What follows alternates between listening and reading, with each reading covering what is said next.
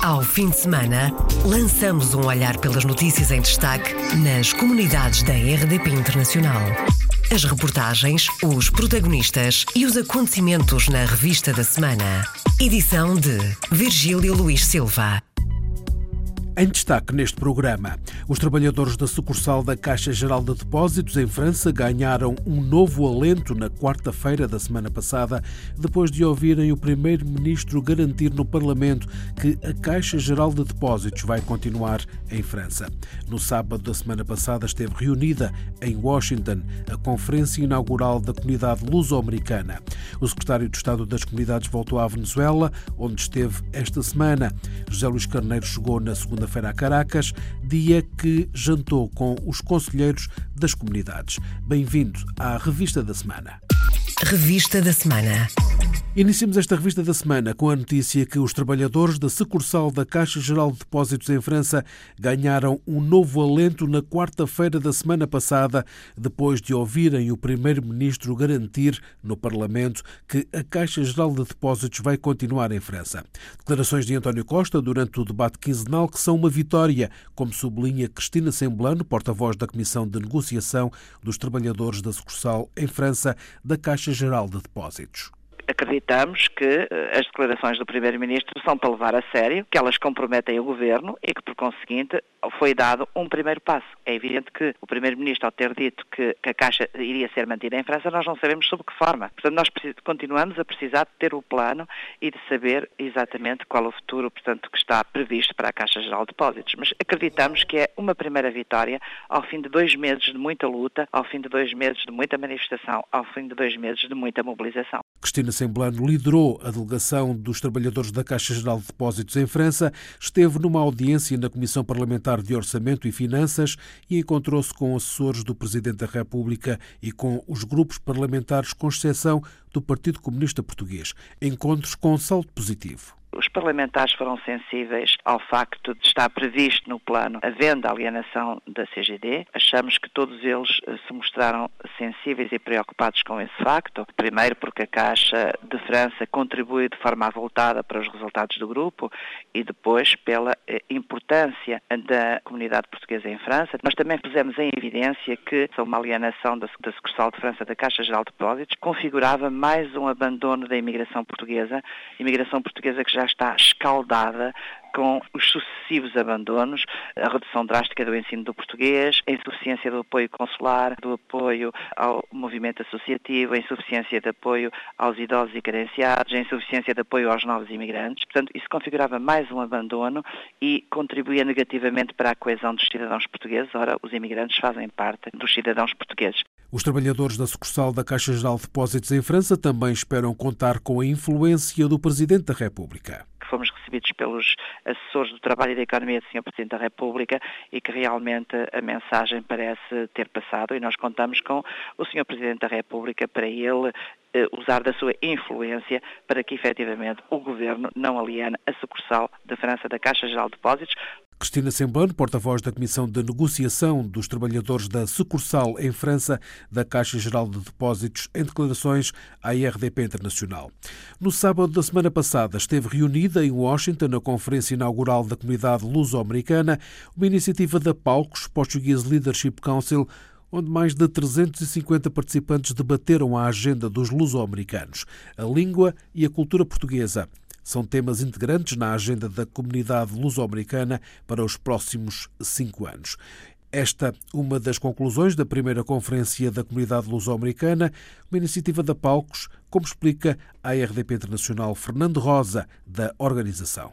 Nesse preciso momento estamos a analisar todos os tópicos, todos os discursos que foram feitos, todas as sugestões que foram apresentadas. Esperamos um tempo relativamente curto a apresentar um documento à comunidade, documento esse que nos dá um resumo completo desta primeira conferência. Depois, a partir daí, vamos ver como é que se vai continuar. Qual será o futuro, se estão numa conferência de tempos a tempo, como é que vamos relacionar com a Palcos e com a Gala, mas, acima de tudo, vermos aquilo em que podemos incentivar a comunidade e em que podemos, acima de tudo, criar uma melhor eh, situação dentro dessas mesmas comunidades. A questão da língua e da cultura faz parte dessa mesma agenda. Estamos também o maior envolvimento ao nível político e, acima de tudo, eh, uma maior estrutura de todas as organizações baseadas na constante mudança demográfica das comunidades que está a acontecer. Fernando Rosa, da Palcos. A conferência inaugural da comunidade luso-americana decorreu no sábado da semana passada e contou com a presença de mais de 300 participantes, entre dirigentes associativos, luso-eleitos, do embaixador de Portugal nos Estados Unidos e de cônsules, do secretário-geral da ONU e do ministro dos Negócios Estrangeiros. O chefe da diplomacia portuguesa destacou o papel que a comunidade luso-americana tem vindo a assumir no país. Augusto Santos Silva diz que terminou o tempo da invisibilidade e da integração, agora o tempo é da representação a invisibilidade eh, agora é, em primeiro lugar, imerecida e, em segundo lugar, contraproducente. E, portanto, a segunda utilidade desta conferência é tornar visível o associativismo e as lideranças luso-americanas em áreas que vão desde o Congresso até aos City Councils, até às variações municipais, que vão das empresas às universidades, aos centros de investigação ou às escolas. Digamos, tornar mais visível a presença, o trabalho e o contributo da comunidade portuguesa nos Estados Unidos. A conferência inaugural da comunidade luso-americana, organizada pela Palcos, insere-se no âmbito do mês de junho nos Estados Unidos, uma ofensiva diplomática também destacada por Augusto Santos Silva. Nós conseguimos eh, aproveitar o facto de o 10 de junho ser comemorado este ano também em Boston para eh, organizar uma sequência de iniciativas concentradas no mês de junho que tocou todas as áreas. A área económica, a visita do Primeiro-Ministro foi sobretudo de natureza económica, a área do contacto com as comunidades, a área da organização eh, de um lobby luso-americano, na área cultural e de promoção eh, das artes e da cultura portuguesa, a área de hum, promoção do valor da língua portuguesa e do seu eh, ensino, para além da área político-institucional, visto que acabaremos o mês de junho com eh, uma reunião ao mais alto nível entre os dois presidentes, o ministro dos Negócios Estrangeiros em declarações à agência Lusa. Os trabalhadores da construção civil na Suíça saíram, no domingo passado, à rua para protestar contra as pretensões do patronato. Uma manifestação que contou com a presença forte de trabalhadores portugueses, como explicou o sindicalista da Central Sindical Unia, José Sebastião. É um balanço bastante positivo. 18 mil trabalhadores da construção na rua a protestar contra as reivindicações do patronato. Há que compreender que este patrono, os patrões da construção civil em Suíça querem desmantelar completamente a colaboração coletiva. Ora, os trabalhadores conscientizaram-se desta problemática e decidiram sair à rua. Todos os cantões suíços estiveram representados, fortemente representados, alimentar a fortíssima presença dos trabalhadores portugueses da construção civil. Há que saber que em Suíça, de 80 mil trabalhadores trabalham na construção civil e 32% são de origem portuguesa. José Sebastião explicou à RDP Internacional o que está em causa. O contrato coletivo tem 42 horas semanais. Trabalham 42 horas semanais. O patronato quer aumentar para 50 horas semanais. O patronato quer ter a possibilidade de abaixar os salários 20% aos trabalhadores. Não querem dar aumentações, mas querem inscrever no contrato coletivo que os trabalhadores têm direito a uma aumentação ao mérito. O mérito, quem decide, são os patrões. E tem outro, outro problema gravíssimo, que é a aumentação já da, da pré-reforma. Os trabalhadores da construção têm uma reforma aos 100 anos. Os patrões querem aumentar essa reforma por 102. José Sebastião, secretário da Unia. Os trabalhadores da construção civil manifestaram-se no domingo, na Suíça, lutam contra a vontade dos patrões que querem aumentos do horário de trabalho e das reformas e redução do salário para quem tem mais de 50 anos e para os jovens. O Unia é o maior sindicato da Suíça que conta com mais de 200 mil membros, 30 mil dos quais são portugueses. A crise na Venezuela também afeta a comunidade portuguesa. O presidente do Centro Português de Caracas alertou no domingo para o impacto grave na comunidade da crise económica com a inflação acima dos três dígitos e a falta de divisas estrangeiras para importar bens. Em declarações da agência Lusa, Rafael Gomes traçou um quadro de um país onde já não se faz riqueza. Eu acho que ricos hoje em dia, ou a fazer riquezas na Venezuela, não há há é, é pessoas a sobreviver e, e há muitos pobres. E, e falo como do, do, venezuelano, também falo do, do, do, português, que há portugueses a, passar grandes necessidades, muitas necessidades, que portugueses que moram em, em, em bairros populares, que não têm muitos deles e, para comer. Conheço porque eu tenho o, o, o meu negócio eh, numa, numa, numa zona popular e, e, e, há muitos portugueses a passar grandes necessidades. Há portugueses a, a passar muita fome, muita, e como disse, sei de casos que, que estão a passar fome. Rafael Gomes disse que a situação se tornou muito difícil e vêm-se pessoas a afastar os cães do lixo para elas próprias procurarem alimentos. Aqui na nossa instituição, que também há, há, há pessoas empregadas, como uma pessoa vê que uma pessoa dá-los, nós damos ajuda de, de, até da alimentação, e mais, mas não dá o dia a dia e eles têm que dar de comer aos seus filhos e, e, e não estão a alimentar-se bem. É o mais triste de, de, de ver pessoas ir, ir ao lixo e, e, com os filhos e até miúdos ir ao lixo para, para, para comer. Vai, vai ser um pouco duro o que eu vou dizer, mas houve imagens aqui de, de pessoas a, a espantar os cães para eles ir ao lixo e, e os cães que não fossem ao lixo. Rafael Gomes acrescenta que os venezuelanos foram aumentados nos seus ordenados, mas, contudo, esses valores não chegam para poder comprar os bens mais básicos. Cabaz básico tem um promédio de 70 a 100 milhões de bolívares. Agora o presidente acaba de fazer um aumento, ordenado agora passou a ser 100 mil bolívares eh, diários e um cachito custa 200 e 300 mil bolívares.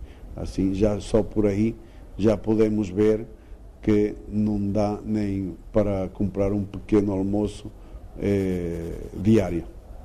Estamos 20 vezes por baixo do, do cabaz básico, que não dá para comprar absolutamente nada. Se vamos levar isso em dólares, eh, seriam quase 2 dólares. O dólar que está no mercado paralelo, que é o, e isso não dá nem para comprar um quilo de queijo. Não, ou comprar um. Não dá nem para isso, menos dá para diariamente eh, comprar ou como nós dizemos aqui, um cachito. Rafael Gomes, presidente do Centro Português de Caracas. O bloqueio económico do país, a que se junta uma permanente crise política, tem levado à saída de milhares de pessoas do país, com consequências no dia a dia dos imigrantes portugueses, com muitos a perderem as poupanças de uma vida presos ao país porque já não têm condições para voltar a Portugal. O secretário de Estado das Comunidades voltou à Venezuela, onde esteve esta semana. José Luís Carneiro chegou na segunda-feira a Caracas, dia em que jantou com os conselheiros das comunidades. Na terça, segundo dia da visita, anunciou à RDP Internacional que está aberta uma via verde para a obtenção da nacionalidade portuguesa na Venezuela. Dois conservadores estão a caminho e os pedidos já não terão de viajar até Lisboa, à Conservatória dos Registros Centrais.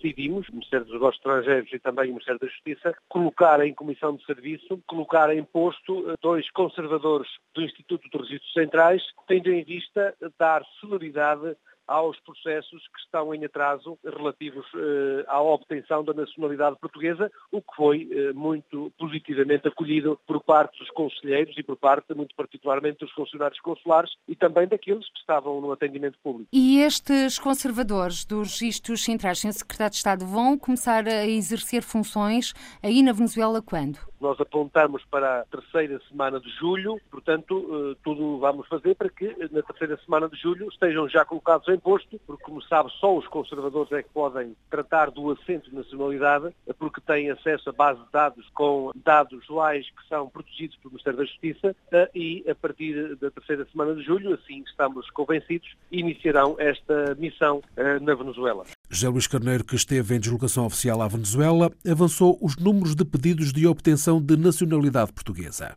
Entre janeiro de 2017 e março de 2018 foram mais de 5.800 os assentos de nacionalidade na Conservatória dos Registros Centrais, de tal forma que hoje apenas temos cerca de 20 pedidos que aguardam decisão do Consulado de Caracas e também cerca de uma dezena de pedidos que têm origem em Valência e, portanto, o que estava a acontecer é que nós tínhamos uh, atraso por força da procura ter vindo a aumentar nos postos consulares, quer em Valência, quer em Caracas. Cinco funcionários consulares vão reforçar a rede consular portuguesa na Venezuela.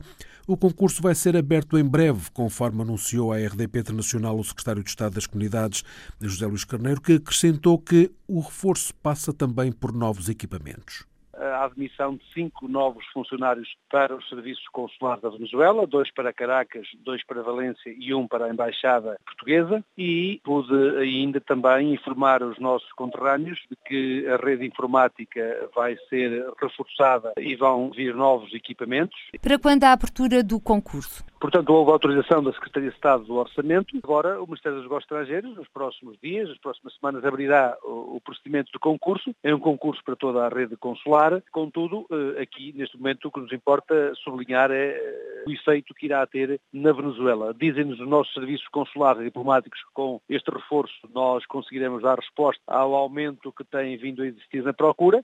O secretário de Estado das Comunidades esteve em Caracas, em deslocação oficial, acompanhado pelo presidente do Camões, Luís Faro Ramos.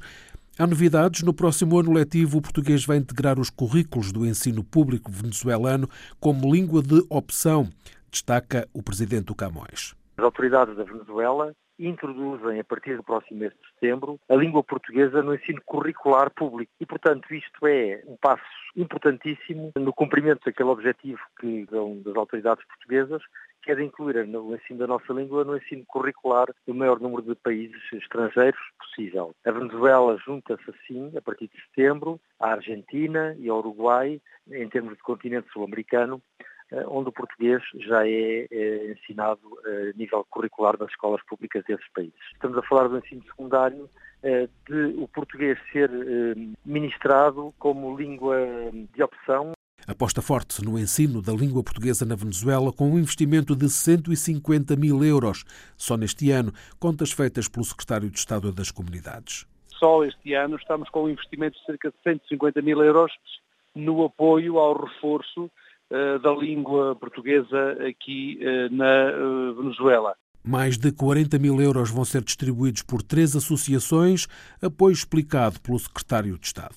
Nós decidimos apoios no valor superiores a 40 mil euros para apoiar as associações. Para ser uma pequena ideia do significado destes valores, Basta dizer que hoje um salário mínimo aqui na Venezuela anda na ordem dos 3 a 4 dólares. Portanto, quando falamos de 40 mil euros, estamos a falar de valores muito significativos para aquilo que é hoje a relação monetária do Bolívar com a moeda europeia. Portanto, são apoios com muito significado. Nós apoiamos três instituições, três importantes instituições, o Lar eh, Português Geriátrico de Aragua. Apoiamos também eh, uma associação que se está a constituir, que eu julgo que é da maior importância, que é uma associação de médicos luso-venezuelanos, que vão ter responsabilidades no apoio na área da saúde, numa rede que vamos constituir por toda a Venezuela, e também o apoio à Associação Mulher Migrante, que tem eh, quatro projetos de ensino da língua portuguesa. José Luís Carneiro e Luís Faro Ramos a cumprirem o terceiro dia da deslocação oficial à Venezuela.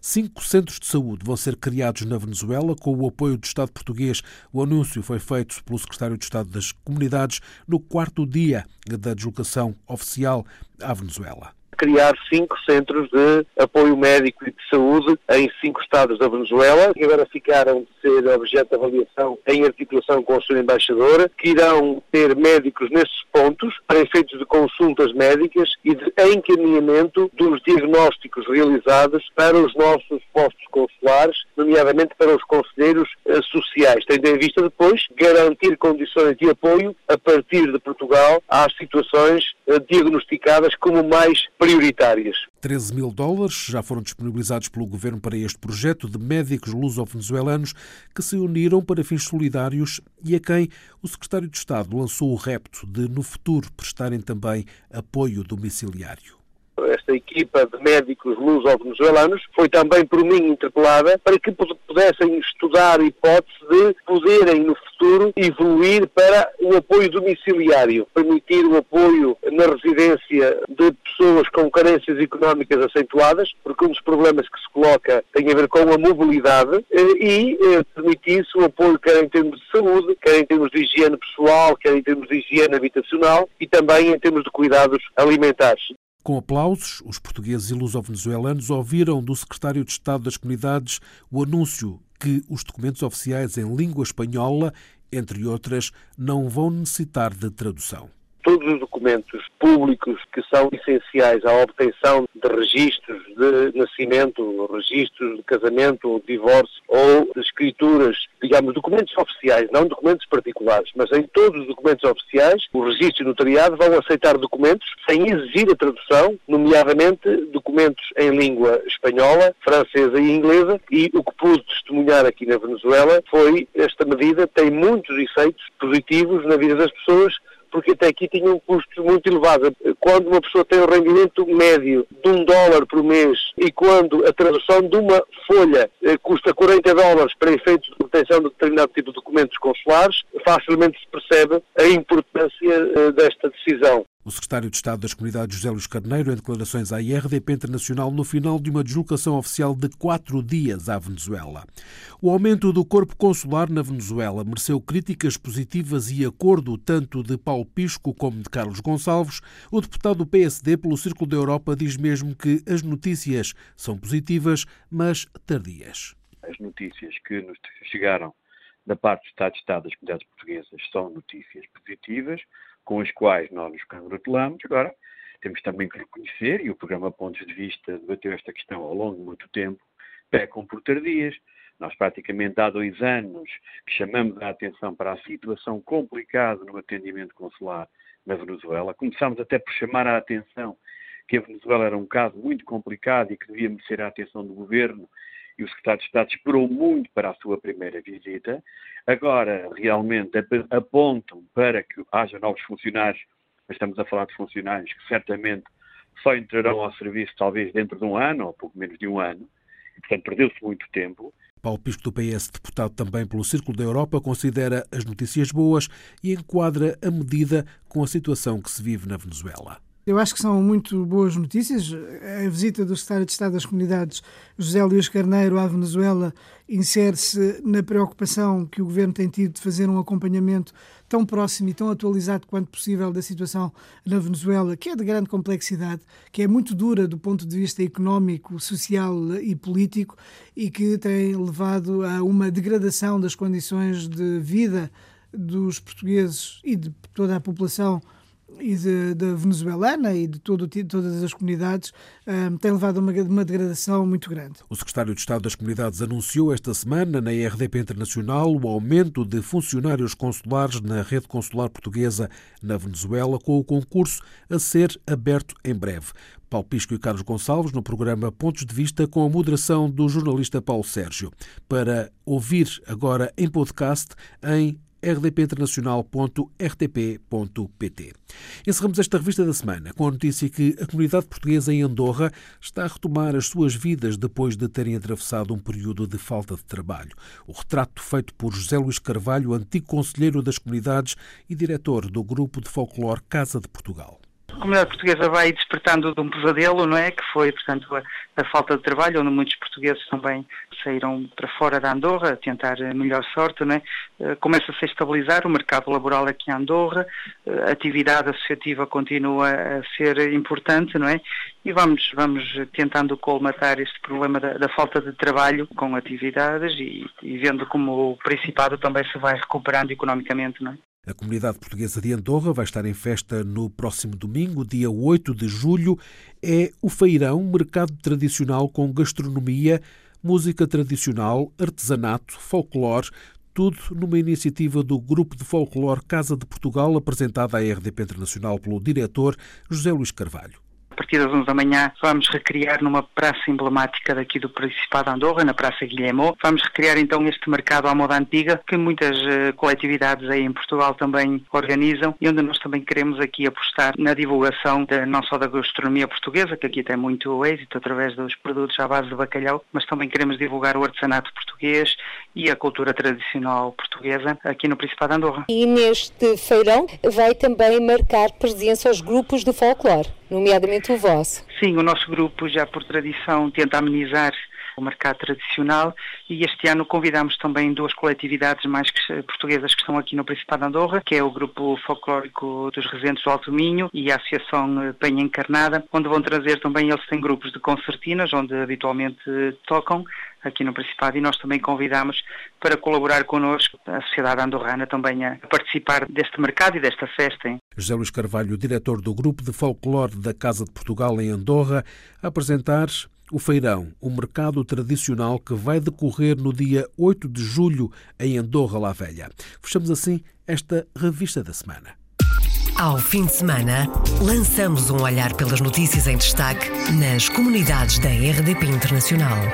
As reportagens, os protagonistas e os acontecimentos na revista da semana. Edição de Virgílio Luís Silva.